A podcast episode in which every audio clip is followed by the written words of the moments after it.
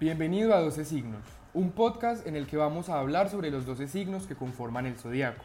Aprenderemos aquí cómo funcionan, qué es lo que caracteriza a cada uno, cómo responden, qué los motiva y qué se les dificulta en la vida.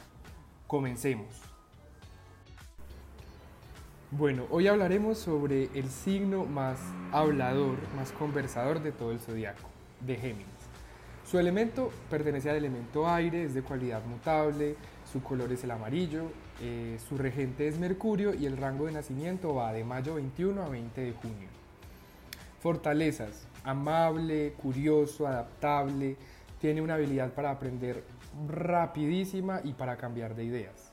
Y sus debilidades es que es un signo nervioso, inconsistente e indeciso. A Géminis le gusta la música, los libros, las conversaciones casi que con cualquier persona y le disgusta estar solo, estar encerrado, la repetición y la rutina. Expresivos y de pensamiento rápido, Géminis representa dos lados diferentes de personalidad y nunca estás seguro con cuál de las dos te estás viendo. Géminis puede ser sociable, comunicativo y listo para la diversión, mientras que por otro lado puede ser muy serio, pensativo, inquieto e indeciso. Como un signo de aire, a Géminis le preocupan todos los aspectos de la mente. Este signo zodiacal es regido por Mercurio, el planeta de la comunicación, de la escritura, de la enseñanza y de la filosofía. Les fascina casi todo en el mundo y tienen la percepción de que no les alcanzará la vida entera para ver todo lo que quieren ver. Esto los hace ser excelentes artistas, escritores y periodistas.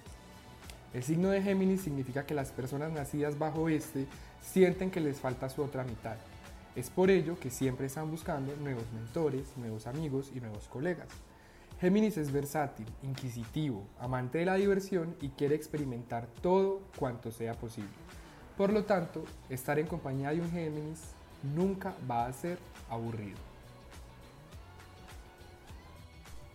Gracias por escuchar este podcast, por llegar hasta acá. Para más información recuerda visitar nuestra página web de Astrología 101 y seguirnos en todas nuestras redes sociales. Cuidado, en el momento en el que comiences, no querrás detenerte.